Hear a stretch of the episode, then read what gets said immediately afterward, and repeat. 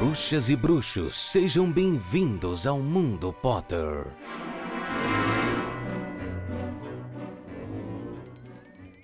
Sejam todos muito bem-vindos a mais uma edição do Mundo Potter. Semanalmente a gente tem um encontro para falar de Harry Potter, sobre. A gente tá falando aqui sobre o quinto livro. É o quinto livro, né, Paulo? Eu já tô meio perdido. É, é o quinto livro. Eu acho que é. Eu acho que é. É, Até sim. a última vez que eu li era. É sim, a gente tá falando sobre a Ordem da Fênix. Hoje é o capítulo de número 8, a audiência. E como vocês já perceberam, eu não faço nada aqui sozinho com vocês, meu amigo Paulo Rodrigues. Salve! Como é que vocês estão? Tudo bem? Voltamos à nossa programação normal, onde os episódios são gravados sem que vocês vejam nossos lindos rostos. Eu sei, deve ser um problema, porque depois que vocês viram a minha cara, tá todo mundo ansioso por mais, querendo mais. Deve estar assim, meu Deus, Paulo, eu preciso te ver ao vivo. Eu sei como é, eu causo isso nas pessoas, mas fiquem tranquilos, em breve teremos outras lives. É, sei disso não, sei disso não. Eu vou só seguir aqui com o programa tranquilamente, entendeu? É, siga a gente nas redes sociais, a gente é o arroba Mundo Pottercast, tanto no Instagram quanto no TikTok. Muito importante TikTok. isso. Pode seguir a gente pessoalmente, eu sou o arroba Itacente, I-T-H-S-A-N-T, ou o Paulo, arroba Rodrigues PH, tá certo? Para a gente continuar esse projeto semanalmente, seria muito importante que os ouvintes ajudassem a gente financeiramente, sabe? Com uma colaboração. Pode entrar no padrim.com.br barra Mundo Potter e fazer a sua doação para manter a gente aqui semanal. E eu queria pegar uma visão. Pega a visão aqui comigo, tá certo? Vamos lá, rapidinho aqui. Pega a visão, começou a discussão. Tá. Pega aqui, ó. Você que tá ouvindo a gente ouve vários podcasts, certo? Você ouve vários. Certo. Porque se você é podcaster, todo mundo escuta mais de um podcast. Eu tenho certeza que você escuta um podcast grande. Um podcast renomado, conhecido, famoso. Que provavelmente. O Mundo Potter. Não, eu digo podcasts que não são independentes mais. Podcasts que assinaram ah, tá, contrato. escuto. Escuto também, escuto. Podcasters, por exemplo, que têm exclusividade com o Spotify, então eles são pagos pelo Spotify para Globoplay, isso, Diário Globoplay, de bordo, tá. tá, Orelo, enfim, certo? Uhum. Se Certo. você reparar, todos esses podcasts, mesmo grandes, mesmo com contrato assinado, todos estão fazendo apoia-se para apoiar o conteúdo. Vocês estão percebendo isso? Porque é Uhum. muito difícil manter um podcast no ar e a remuneração, mesmo com contrato assinado, não é equivalente ao projeto e o tempo gasto para fazer isso. Então pensem nos podcasts independentes que vocês escutam, porque dá muito trabalho.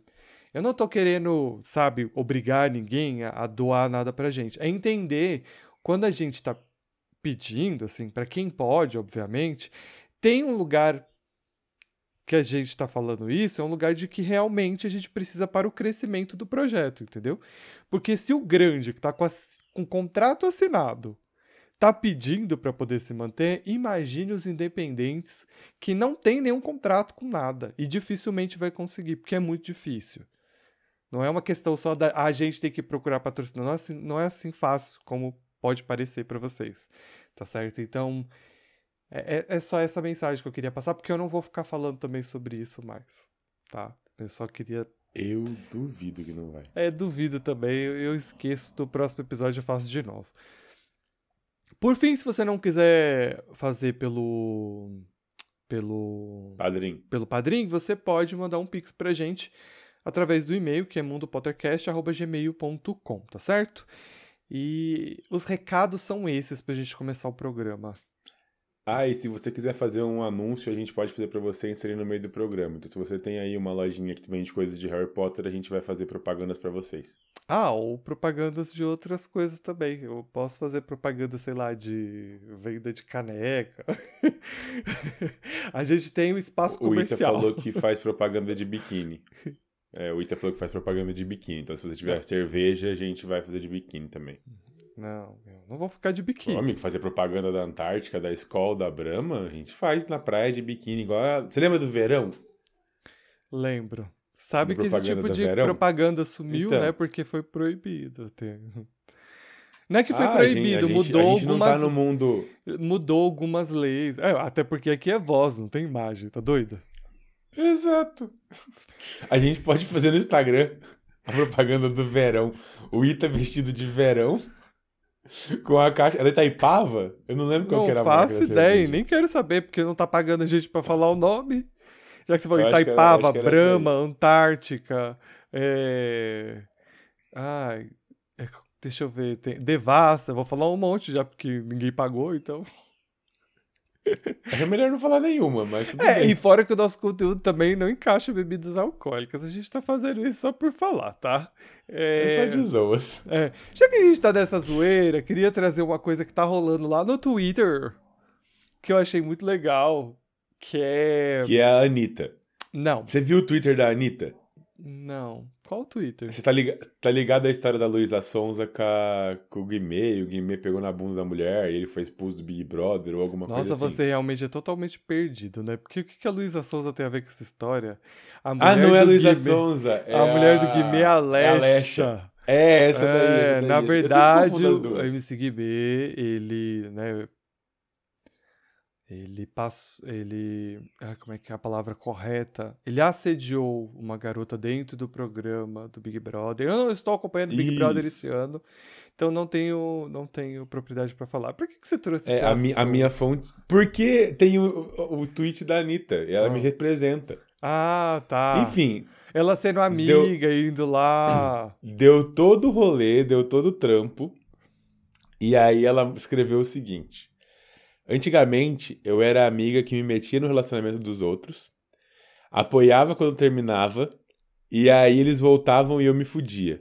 Hoje em dia eu continuo sendo a mesma pessoa. Aí ela foi lá e mandou, comprou uma passagem pra uma viagem da Anitta pra Alexa, que não é Luísa Sons, é a Alexa, descobri isso agora. E a Alexa ainda me volta com o cara, segundo o Twitter, pelo menos. Embora tenha lido alguma coisa que eles terminaram de vez. Mas enfim. Não, eles É. estão juntos. Estão juntos. Então, mas eu li um tweet hoje de manhã falando que a assessoria de imprensa dela é, tinha anunciado que, que eles tinham terminado. Mas assim, Ai, fonte que choquei. confusão, que confusão. O Paulo tá fazendo isso só porque ele quer subliminarmente falar sobre a minha vida pessoal. Porque ele é a Anitta, entendeu? Ele só tá faltando ele me mandar as passagens pra viagem. Entendeu? Porque eu fico falando sobre meus problemas de coração. E aí o Paulo, entendeu? Veio aqui jogar isso. Paulo, minha vida pessoal, Paulo, eu- eu- confidências, entendeu? Não é pra gente ficar se expondo aqui no podcast.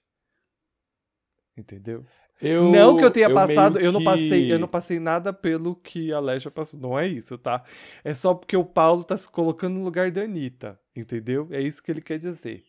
É isso que ele subliminarmente tentou dizer aqui e eu tô expondo ele. Olha, eu vou falar bem a real. Não foi o que eu pensei pra esse momento, mas se a carapuça serviu, eu amei a minha colocação. É, então, você se faz de sons, mas você é geminiano. Você não dá um ponto sem nó. Você não vem aqui jogar isso pra cima de mim. eu, eu tô sendo Ó, atacado. Chega. Aí tem coisa muito mais legal pra falar, é da thread. Por favor, va- vamos pra thread. Porque senão a gente já tá perdendo tempos valiosos do programa. Então, Thread, tem uma thread. thread legal no Twitter que tá rolando, que é me conte uma fofoca literária. E aí a galera começou a surtar, a contar fofocas literárias. É, tem de tudo, mas assim, as que eu achei mais interessante e tal, legal, são as fofocas de autores, né, escritores. Ah, Ah, o que você vai fazer é trazer fofoca pra esse programa. Exato! Eu achei fascinante.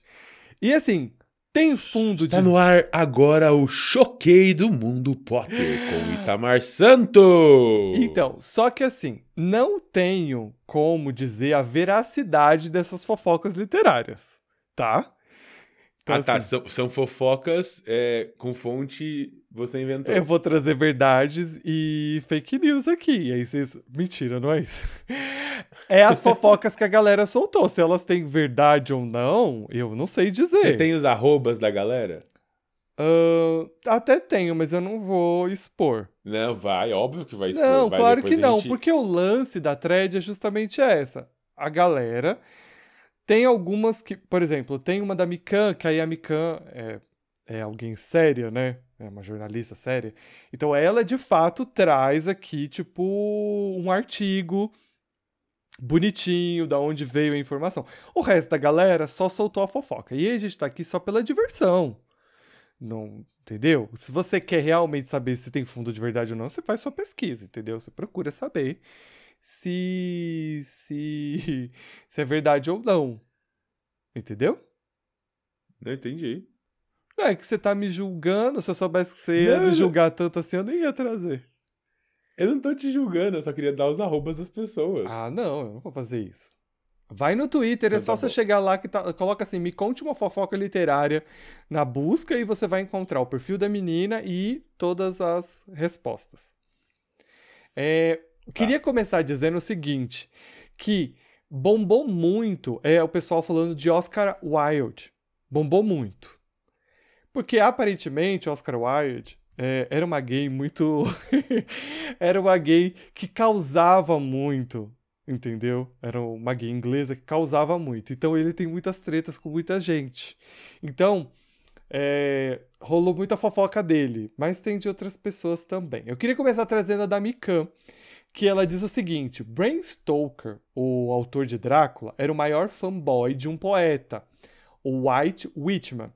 E um exemplo da sua relação parapessoal é que ele mandava cartas para o Whitman contando muito sobre si e cons- quase considerando ele como se fosse um amigo próximo, mesmo que o poeta não soubesse quem ele era. E isso aconteceu em 1876. Entendeu? E aí ela lá no tweet dela ela coloca o artigo bonitinho que ela recomenda e tudo pra você ler. No final, o Bram Stoker conseguiu é, conhecer o ídolo dele, né, que é o que é o Walt Whitman, e, e aí essa amizade rolou de verdade, mas começou assim, entendeu? Ele simplesmente era fã do cara e começou a mandar cartas pro cara falando da vida pessoal dele como se eles fossem amigos sem ser. Gente, eu vou adotar essa técnica. Eu amei, eu amei. Mas assim, eu só preciso descobrir o WhatsApp de algumas pessoas. Né? E, aí você. Mas pra isso que existe a DM do Instagram, né? Mas, mas daí, tipo, as pessoas não respondem. né? Eu acho que eu vou, eu vou de carta. Porque Mas- não tem como você bloquear na carta. Mas a pessoa não pode não te responder. É, enfim. Porque o lance aqui do, do Brian aqui é que ele não, não. Não é que ele recebia respostas, ele só mandava contando da vida pessoal Sim. dele. É, sim, não, eu vou, eu vou, eu vou aderir. Anitta, me aguarde. Ó, aí tem outro aqui. Lá em 1889, Arthur Conan Doyle jantou com Oscar Wilde. E foi nesse jantar na qual motivou ele a continuar com a sua escrita de Sherlock Holmes e também guiou Oscar Wilde em algumas das suas ideias para o retrato de Dorian Gray. E adivinhe, esses dois livros têm algo semelhante, né, que eles foram premiados, enfim, babá. Então, é, Oscar Wilde ficou amigo de Conan Doyle. Só. É isso aí. Aí tem mais uma de Oscar Wilde. Lembra que eu falei que Oscar Wilde é. Então, aí tem uma aqui muito boa, que é o seguinte. É, o túmulo de Oscar Wilde em Paris é cheio de beijos, feitos com batom vermelho. Ninguém sabe quem começou isso, mas o povo viu e começou a deixar beijinhos na lápide do homem. A família do Wilde fez o maior barraco para tentar impedir isso, mas até hoje rola. Aí, a outra fofoca que tem sobre Bram Stoker, né? Não, o- pera lá, pera lá, pera lá, Ah. pera, pera. As pessoas estão indo colocar as suas bocas em uma lápide de cemitério, no qual com certeza tem matéria orgânica em decomposição em toda a volta, e bactérias, e tá tudo bem? A galera curtia, vai saber, entendeu? Quem sou eu pra. Não, eu vou julgar muito. Eu jamais beijaria uma claro! ah, mas Claro as pessoas são assim. Mas era fã, entendeu? Às vezes era fã. Fã faz coisa doida mesmo, entendeu? Fã faz coisa muito louca. Faz coisa muito Meu louca. Deus. Tá, Tá. continuando no mundo do Bram Stoker e do Oscar Wilde, eles se odiavam. Por quê? Aí tem duas fofocas que vão por aí. A primeira é que o Bram casou com uma menina que o Oscar Wilde era apaixonado na faculdade. Porque embora o Oscar Wilde fosse gay, né, que a gente vai saber isso, ele se casou com uma mulher antes, tá? Chama Bifestinha. Por sinal, Oscar Wilde foi preso por ser gay, tá? Que é uma coisa que mexeu muito com ele. Depois da sua prisão, ele nunca mais foi o mesmo, enfim. Muitos babados em relação a isso. Mas o- a fofoca é a seguinte: é que o Oscar Wilde era apaixonado por essa garota e o Bram foi lá e casou com ele. O Bram Stoker não gostava do Oscar Wilde e diz as más línguas que foi ele que descobriu que o Oscar Wilde estava tendo relação com um boy, que estava que, que estava namorando um boy, e foi ele que denunciou o Oscar Wilde. Foi por isso que ele foi preso. E dizem também que o personagem do Drácula foi inspirado em Oscar Wilde. Quando o Bram Stoker escreveu, uhum. ele estava se referindo. Ele, ele fez uma alusão ali. Ele transformou o Drácula meio que no Oscar Wilde ali. A minha fofoca literária é que com certeza no final da vida esses dois pegaram. E aí que vai para outra fofoca deles dois juntos, que é que na verdade os dois queriam o Whitman. Entendeu? E é daí que vem o ódio do Bram Stoker com o com o Oscar Wilde, Oscar porque Wilde. o Oscar Wilde catou o Whitman e o Bram Stoker não. Mas saindo desses dois autores aí, a gente tem um outro aqui que eu achei legal. Já leu Eragon? Não. Mas você já ouviu falar, porque teve um filme sobre e tal. Uhum. Então, o autor de Eragon, ele só lançou o primeiro livro dele porque o pai dele tinha uma editora. Foi por isso que ele conseguiu publicar Eragon quando ele tinha 17 anos. Então, o autor de Eragon é Nepo Baby. eu tenho não? mais, você quer que eu leia mais? Por favor. Vamos lá. José de Alencar leu o livro de Gonçalves de Magalhães e começou a reclamar dele no jornal, com um pseudônimo. Quando alguém começou também a rebater as críticas usando um pseudônimo, é, é, porque o José de Alencar ia lá meter o pau no, no, do Gonçalves de Magalhães, do livro dele, e aí alguém começou a rebater, também usando o pseudônimo. O que pouca gente sabe é que essa pessoa que estava rebatendo José de Alencar era ninguém menos que o imperador Dom, o imperador Dom Pedro II. Você viu que bafo? As pessoas brigavam é... no jornal, Paulo. Por pseudônimos. Por pseudônimos. Você sabe qual que é o nome disso? Qual? É o primeiro perfil fake utilizado para tratar ah, verdade, porque isso rola no Twitter, né? A galera, quando quer falar mal Exato. dos outros, ela cria um perfil fake. Por sinal, fui atacado no final de semana passado. Não vou falar muito sobre isso, entendeu? Ah, eu gostaria que você falasse. Mas três desocupadas foram lá falar mal de mim, lá na minha. Falar mal de mim, não, né? Duas delas foram falar que eu deveria me posicionar, que eu deveria tomar vergonha na cara e não continuar falando de Harry Potter, entendeu? Por causa da J.K. Rowling e tudo mais. As desocupadas. A outra só me mandou aquele meme que que é um meme horrível que tá todo mundo, tava todo mundo usando na, no final de semana passado, que é aquele que quando é, que é alguma coisa, tipo, se você vê um fã de Harry Potter, você tinha que cuspir, se encontrar com um fã de Harry Potter na rua, você tinha que cuspir nele.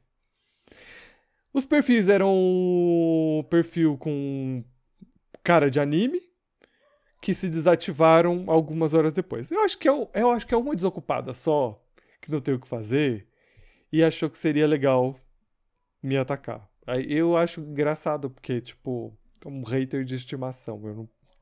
eu nunca tive um, aí eu tenho um agora. É meio que isso. Não sou eu, juro. Ah, espero que sim, né, Paulo? É.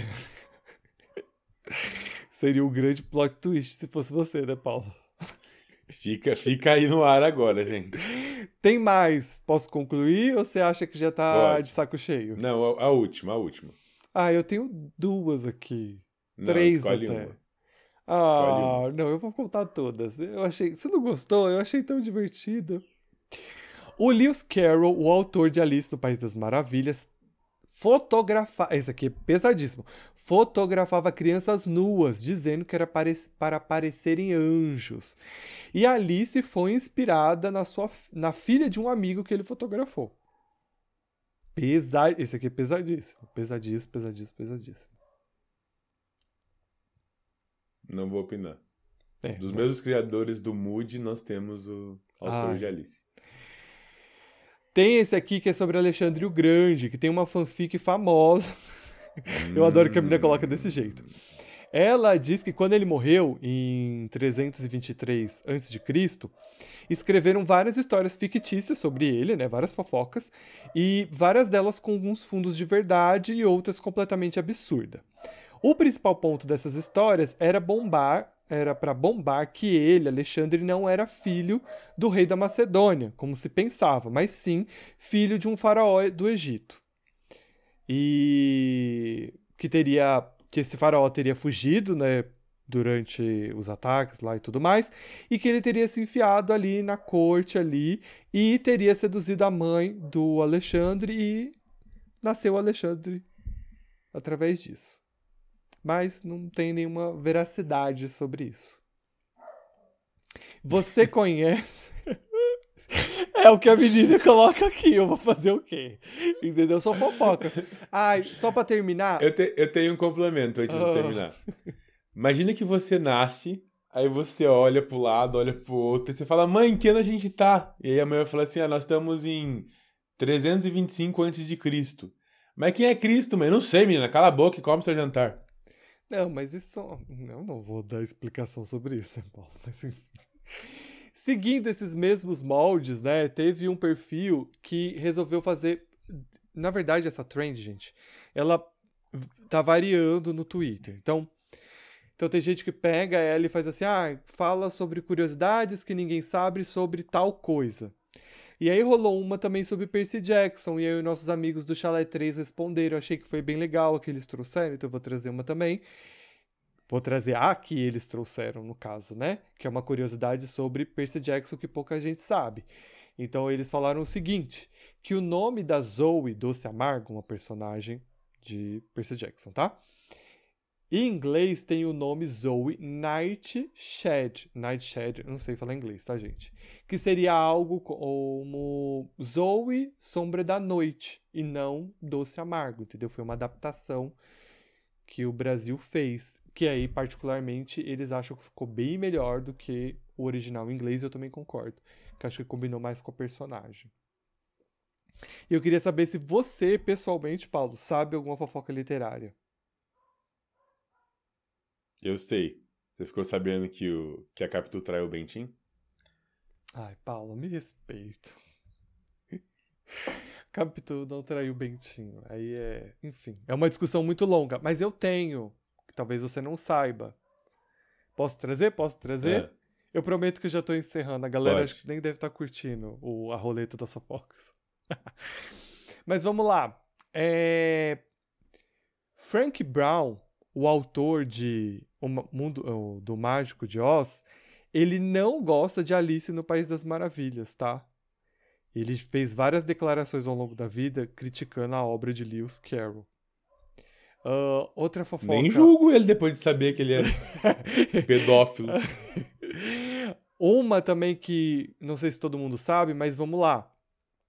Philip Pullman, o autor de A Bússola de Ouro, basicamente escreveu a sua história como uma resposta às Crônicas de Nárnia.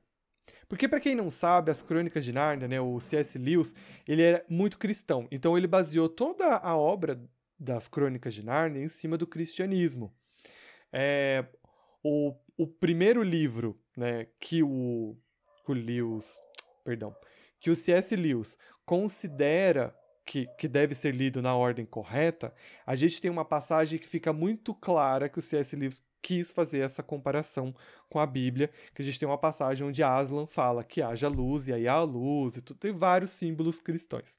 O Philip Pullman não gosta das Crônicas de Nárnia e ele acha que a visão do, do C.S. Lewis, muito é, amarrada ao cristianismo, não era legal. E aí ele criou aí toda a saga da Bússola de Ouro como um quase como uma resposta ao, ao livro do do Philip do perdão, do C.S. Lewis, entendeu? Onde ele pega também vários símbolos cristão, cristãos e converte eles na história dele e tudo mais. Achou legal ou não? Essa, essa última eu já sabia. Você já sabia? E só Essa para já tinha lido em algum lugar. E só pra finalizar, eu tenho mais uma do C.S. Lewis, que não sei se todo mundo sabe, mas o C.S. Lewis era muito amigo de Tolkien. Você sabia disso? Eles eram Não. BFFs, eles eram amigos, trocavam cartas e tudo mais. E em As Crônicas de Nárnia, a gente tem uma referência às obras de Tolkien. Quando o C.S. Lewis é, escreve que as árvores falam e tudo mais, é uma referência às árvores de Tolkien lá também. Então é isso, gente. Eu termino aqui minha roda de fofocas. Eu espero que vocês tenham curtido, porque assim, eu ri muito lendo todas as fofocas lá da thread no Twitter. Semana que vem é sobre fofocas de atores de novela. Ah, não, aí é chato. Depois a gente vai trazer fofocas sobre relacionamentos. Não, Depois a gente vai trazer barraco de família. Hum, não sei se quero. Se for interessante, se for Ah, é. divertido, se as pessoas gostarem. É, é fofoca, todo mundo gosta de fofoca. Sabe aquela figurinha? Não sei se você tem uma figurinha que é uma galinha com. Galinha não, é um galo com uma jarra de café. E aí ele fala: aceita as fofocas? É maravilhoso. Aí tem a do Pintinho falando aceito. É maravilhoso. Mas a gente aqui fala de Harry Potter, não é mesmo? E. Ah, eu não. Fala! Fala, fala. Às vezes fala. É, eu sei, eu não trouxe nenhuma de Harry Potter porque não tinha nenhuma legal, gente. Tá? Pelo menos a galera não tava empolgada pra falar. Eu, particularmente, também não sabia nenhuma de Harry Potter, então eu não trouxe. É, e acho que agora a gente pode de fato começar o capítulo dessa semana.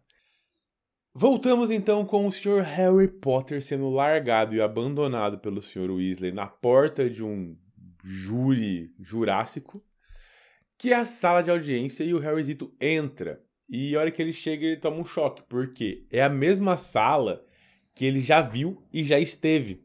Lá na penseira de Dumbledore no livro passado, lembra que ele assistiu o julgamento do Bartolzinho Crouch da penseira? É esse mesmo, esse mesmíssimo local. Ele possui uma parede gigantesca de pedra que é iluminado apenas por archotes, que eu acho sensacional, o jeito bonitinho de falar que é um foguinho. No centro tinha uma cadeira com correntes e uma arquibancada gigantesca. Não tinha tanta gente quanto da vez que o Harry viu, porque não tinha público dessa vez, né? As- as- os julgamentos que o Harry viu eram extremamente importantes, então a galera tava em peso lá para assistir e dar uma pressão. Mas ainda assim dava uma sensação de medo, porque tinha umas 50 pessoas ali. Essas 50 pessoas estavam todas uniformizadas com uma roupa na cor de ameixa, o que também é muito fofo para dizer preto, porque a ameixa seca é preta, ninguém tira isso da minha cabeça. E tinha um bordado de W, sim, de Wizard World, que inclusive tá atrasado para maio, tá me deixando um puto, mas tudo bem. E esse, esse W era prateado. Então era meio que um bordadinho ali. al- Alguma avó deve ter feito um bordado escrito em W. Você já fez bordado? Não, nunca. Tipo, eu bordar ou eu precisar é, mandar? você bordar. Não. Não, você bordar. Não. Vai, vai acontecer ainda, vai acontecer. Nossa senhora, por quê? Você me odeia Na primeira. assim? na... na primeira fileira a gente tava acha que a gente faz um amigo, sabe? E aí a pessoa. Ah, que o seu futuro é virar uma senhora bordadeira. Ai, que situação. Amigo, Você mesmo consegue se enxergar fazendo bordado assistindo novela. Meu Deus, tô chorando canto Daqui aqui a uns agora. 50 anos. Meu Deus. Que uns 50 Daqui- anos. Daqui a Ai, 50 Ai, anos. menina, eu tô bordando aqui Harry Potter pros meus netinhos. Vai tá- vai- Mentira, vai tá você- filho, então não tem como ter neto. Assistindo a Hermione bordando, tricotando e você bordando ali. Ai, porque na minha época, menina, na minha época. Eu vejo esse futuro. Eu, eu vou estar lá pra Nossa, acompanhar. você é um péssimo amigo. Meu Deus. Em vez de você pensar em mim no iate, entendeu? Velejando pelo mundo. Podia até estar tricotando, mas viajando pelo mundo. Não.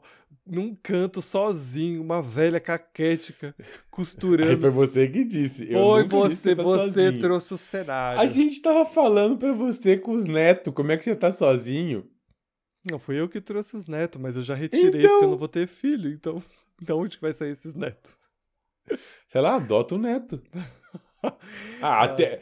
Daqui 50 anos você vai conseguir comprar neto no supermercado. Ah, Deus me livre, Paulo. Foca, foca, foca.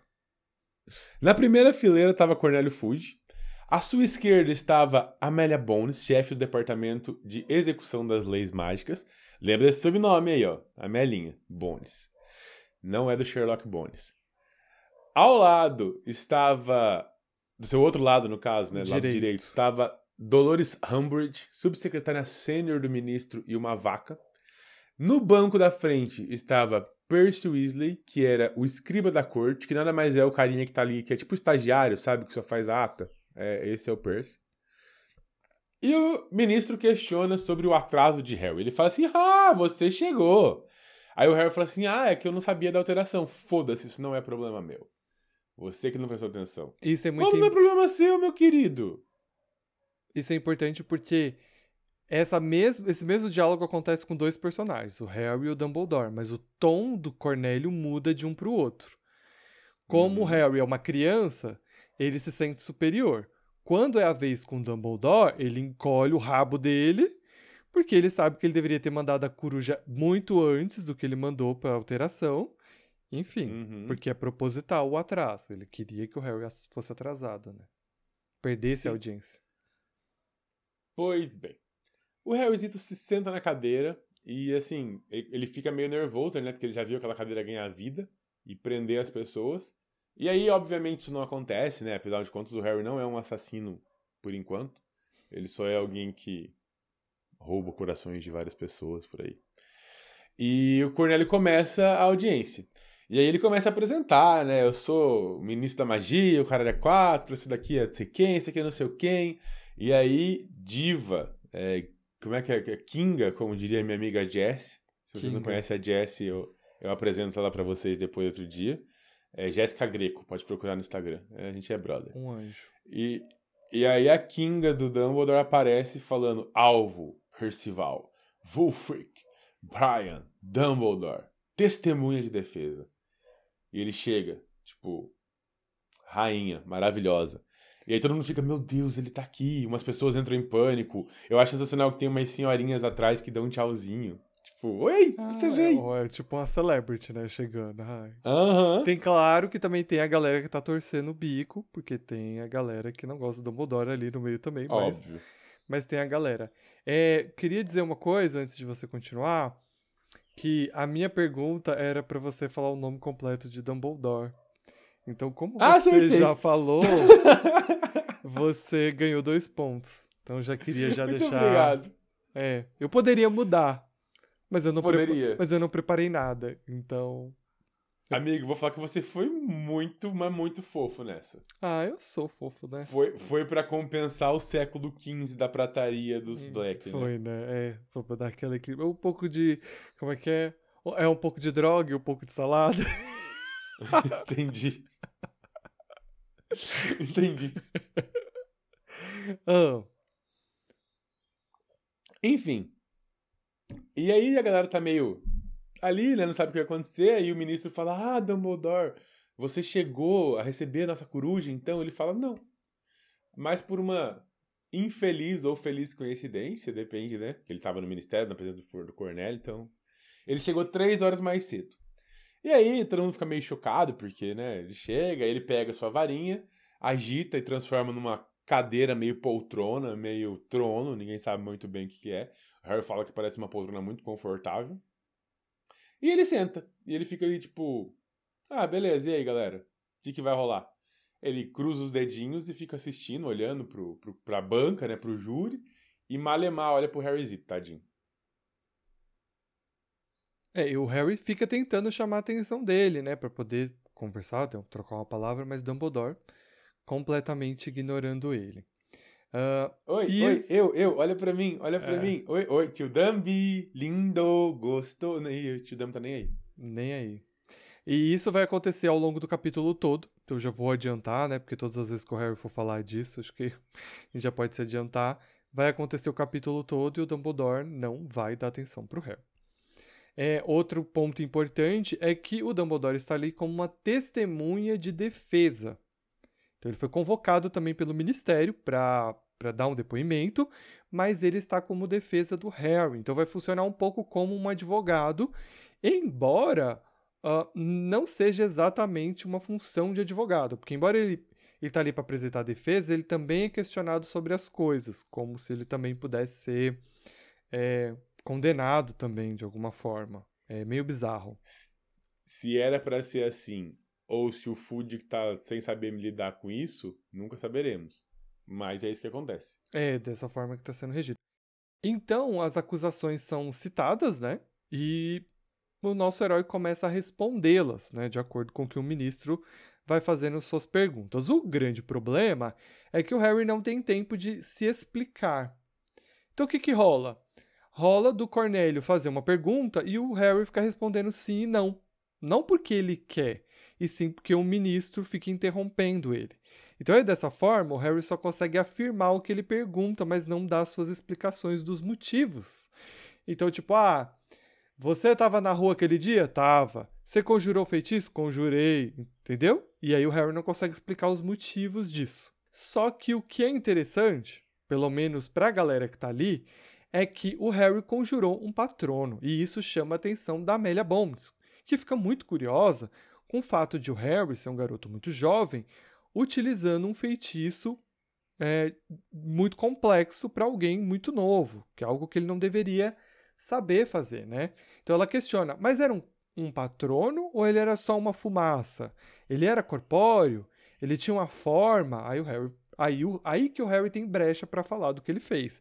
Sim, tem a forma de um veado. Aí ela pergunta, tipo, ela fica muito surpresa com isso. Ele fala que aprendeu com o professor Lupin. Então o Harry consegue começar a desenvolver, mas o Cornélio vem vindo ali tentando tesourar para não ter tantas informações assim. As pessoas em volta, assim como a Amélia Bones, começam a ficar impressionadas com a habilidade do Harry, porque de fato conjurar um patrono não é algo simples, principalmente para a idade. E isso acaba sendo um pouco positivo aparentemente pelo murmurinho em volta, começa a ser uma coisa meio positiva, tipo, nossa, olha só que um aluno jovem está aprendendo em Hogwarts algo tão avançado. Aí, prodígio, prodígio. Prodígio, prodígio. Aí o Cornélio já vem logo com a voadora, dizendo que para ele essa situação toda de o Harry ser assim, tão bom é, é ruim, porque isso mostra que ele é muito habilidoso, mas ele não tem responsabilidade nenhuma com isso, que isso se torna ainda mais grave. Entendeu?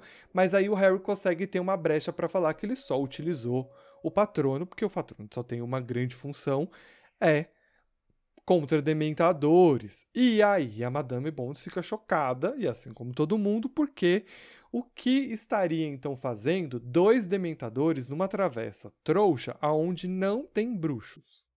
E aí começa-se a discussão sobre o porquê dementadores estariam em Little Wing. E, e, isso deixa o ministro, assim, extremamente. É agora o Cornélio começa a surtar de vez. E ele nem esconde isso, ele fica visivelmente irritado, ele começa a gritar, balbuciar e vai aí até o final da audiência. E o Cornelius ainda vira e fala que o Harry não é uma pessoa confiável, que ele inventa histórias, ele tenta descredibilizar as falas do Harry dizendo que não é confiável, que ele está fazendo isso só para chamar atenção e que ele, ele planejou tudo isso para poder ser capa dos jornais. É basicamente isso que ele diz. No meio disso tudo tem lá Dumbledore, em paz, tranquilo, Kingo, e fala: "Na verdade, eu tenho uma testemunha ocular". E o Harry, né, tipo, pode usar ela. Aí o ministro falou assim: ah, mas a gente não tem tempo para isso. Aí o Dumbledore fica pistola, né? Falou: como não tem tempo? Você quer cometer uma injustiça? Aí, otário. E aí. O que rola. É Embora é o Paulo o... tenha falado que o Dumbledore ficou pistola, o Dumbledore não fica pistola, tá? Ele fica extremamente comedido o capítulo inteiro. E é esse é um contraponto. Não, eu tô só reforçando porque é um contraponto interessante sim, sim, sim. da forma como todo mundo tá enxergando. Porque o Cornélio tá surtando enquanto o Dumbledore tá muito de boa. É, esse ponto é extremamente importante porque se você é um aluno meu e está escutando isso, chama-se inteligência emocional. Falamos sobre isso ontem. Você pode estar tá puto, mas não pode deixar transparecer. Exato, e isso é muito importante, principalmente num lugar como esse, onde eles estão. Manter a calma mostra que você passa a impressão de que você de fato sabe do que você está falando, que você não está perdendo a sua razão, diferente do Cornélio que está surtando lá em cima, igual um doido. Bom, quem que era a pessoa? Amélia Figs. Não, Amélia não, Arabella Figs. Isso, a senhorita, a senhora Figs. E quem vai buscar ela? Percy Weasley, porque o ministro manda, né? E aí a velhinha chega e a senhora Bones fala: Ei, quem é a senhora, né? O que você tá fazendo aí? Ah, não, eu tô lá na Little Wing. Não, não tá não. A gente controla tudo que tá acontecendo lá e não tem nenhuma bruxa lá. Ela fala assim: É, mas eu não sou bruxa, né? Eu sou uma, uma bruxa sem magia. Eu sou uma. Ela, ela até fala, né? Que ela é um aborto. E aí ela fala: Eu acho muito legal que ela fala assim: É, você teria um registro meu? Sabendo que eu não tenho magia? E aí a senhora Bones fica tipo: Hum, então, não. Você não é importante pra gente suficiente pra gente ter registros seus. É, isso mostra mais um traço de como o ministério trata as pessoas. As... Vamos chamar pelo nome que são. Bruxos sem magia. Isso é o que eles são. Uhum. São bruxos, nasceram numa família bruxa, têm uma linhagem genética bruxa, mas que não tem magia. Então, a forma como a senhora Fig é tratada, tipo, ela é não existente para o mundo mágico. E isso mostra muito tanto a forma da senhora Fig ser, como o Argus também, né? A gente vê como, como o ministério, como essa sociedade lida com eles, né? Tal qual os trouxas ou até pior. Eu acho que até pior. Bom, a questão no momento é, mas e aí? Não tendo magia, você pode enxergar dementadores? E a senhora Fig fala, sim, eu posso. E aí ela começa a explicar, né, devido a interrogações, como que um dementador é. Ela fala que eles são altos, que eles andam, e alguém fala: peraí, eles não andam, eles dizem: ah, você entendeu o que eu quis dizer. E aí ela descreve um pouco da situação, o Harry ainda fica um pouco preocupado, porque é, ele fala e ele sente que a senhora Figs não de fato a essência viu. do dementador. Ele... É, tipo, ele fala, acho que é, Acho que ela não vive desse negócio direito, não, porque ela, do jeito que ela tá falando, ela poderia ter visto, sei lá, uma foto alguma coisa assim, mas não realmente um dementador. E pro Cornelius ele tá totalmente feliz porque fica fácil para ele tirar toda a credibilidade da senhora Fig por essas falas, né? Mas não é assim, só o Cornélio que manda, isso é importante, né? Existe um júri, porque o próprio Cornélio fez um circo. E aí a gente é remetido ao final de Amanhecer, aonde os Volturi criam uma galera, fazem um circo e o circo acaba atrapalhando o poder deles, entendeu? O mesmo tá acontecendo aqui. E mais importante de tudo, a Madame Bone, com, Bones, né? Como a gente viu no capítulo anterior, o Sr. Weasley citar, ela é uma pessoa de extrema relevância para a sociedade bruxa. Ela é uhum. vista como uma mulher justa que vai é, que vai procurar por justiça durante essa audiência. Então, é, ela não vai se ater, embora ela tenha receios, porque todo mundo tem ali do, do ministro e tudo mais, a gente percebe assim, no jeito que ela fala, ou as perguntas que ela está fazendo, ela está pisando em ovos, ela se mantém dentro da honestidade e, de fato, fazer o serviço dela. Então, é por isso que, quando a gente vai ver daqui a pouquinho, ela vai dar uma resposta bem dada para o Cornelius diante da situação ali que ele vai questionar. Porque, de fato, ela vai fazer o serviço dela do jeito certo. No entanto, é ela que está uhum. instigando a saber sobre essa história dos dementadores, é ela que está instigando a saber sobre o patrono. Então, ela é uma figura muito importante aqui. E ela também é descrita dessa forma. Ela é dita que ela tem uma voz de trovão. Quando ela fala, ou seja, as pessoas prestam atenção no que ela está falando. Isso é bem interessante. Bom, a senhora Figs é convidada a se retirar e as coisas voltam a acontecer. Mas não antes de ela dar uma declaração importante.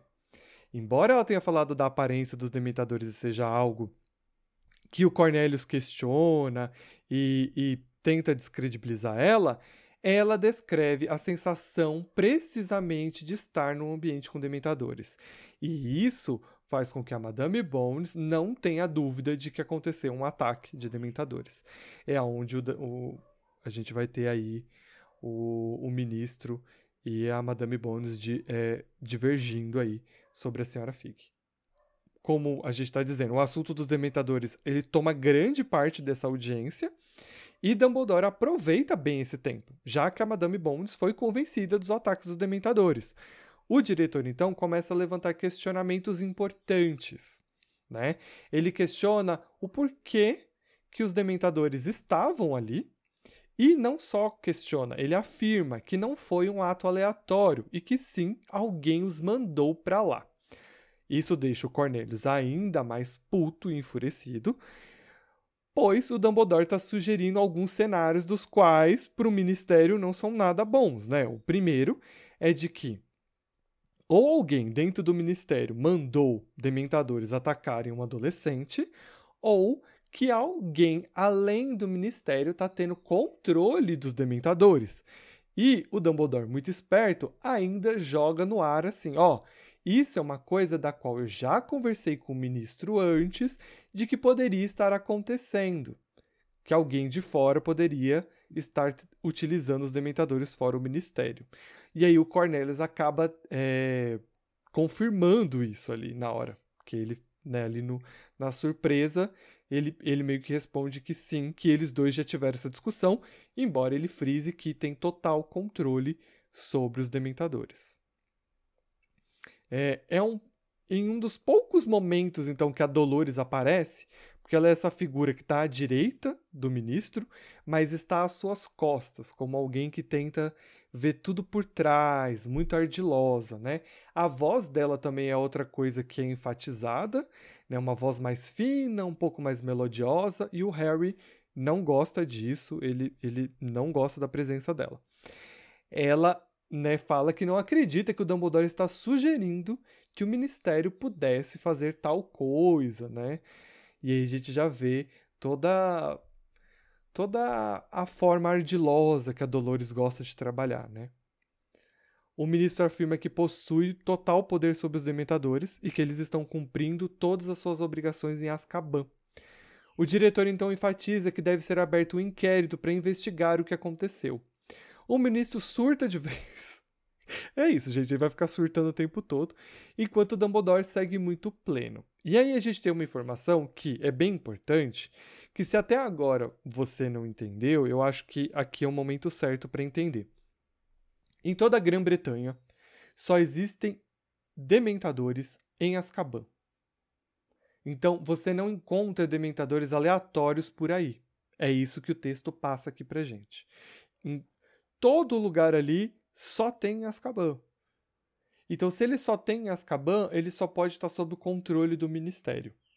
Afirmar que dementadores estão saindo de Azkaban é causar pânico para a sociedade. Falar que alguém além do ministério tem poder sobre os dementadores é causar pânico ali na sociedade, que é tudo que o, o, o está preocupado com as pessoas? Não, ele está preocupado com o cargo dele. Ele não quer ser visto como incompetente ou fraco que não está conseguindo dominar os dementadores, entendeu? Então, essa é a problemática aí das coisas. Bom, o Cornélio fala assim: ah, mas gente, o dementador não é importante aqui, né? Importante é o caso que o Harry tá usando magia. E aí o, o, o Dumbledore fala, é, na verdade, o, a situação molda a atitude, né? Então, assim, se os dementadores existirem, a gente já, com, já tá concordando que eles existiram. O que o Harry ia fazer? Ia levar um beijo? Ia deixar o primo levar um beijo? Existe uma, uma se eu não me engano, ele ainda vai pra Madame Bombs, né? Se eu não me engano, a seção tal, da lei tal, do artigo tal, fala que há a possibilidade do uso de magia na presença de trouxas se for necessário para salvar a vida, ou a sua ou a de outra pessoa. E aí a Madame Bunny fala: é verdade, isso acontece. E aí o ministro tenta desacreditar ainda mais, né? Ele começa a falar que, na verdade, tá, tá complicado, que ele não acredita muito no dementador, que não sei o quê.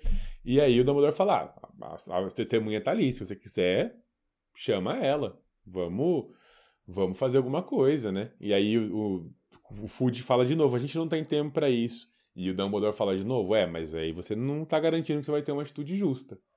Então, assim, criou-se esse circo, transformamos uma audiência de uso de, de, uma audiência indisciplinar, aliás, disciplinar, em uma, um júri público, e agora você tá dizendo que não tá em tempo? Você tá maluco, irmão? Mas o ministério, o ministro surta. Ele tá, de novo, tendo vários ataques, e grita daqui, grita dali, e que ele já usou um feitiço de levitação antes, daí o Dumbledore fala, ó, é, eu, foi um elfo doméstico, e ele tá ali em Hogwarts, você quer que eu chame ele aqui? É, que o é próprio eu, Harry né? que fala, né? Ah, não, você foi um elfo. Aí o Dumbledore vira e fala, posso convocá-lo. Ele está sob o Tá comando aqui, de Hogwarts, posso chamá-lo aqui para depor.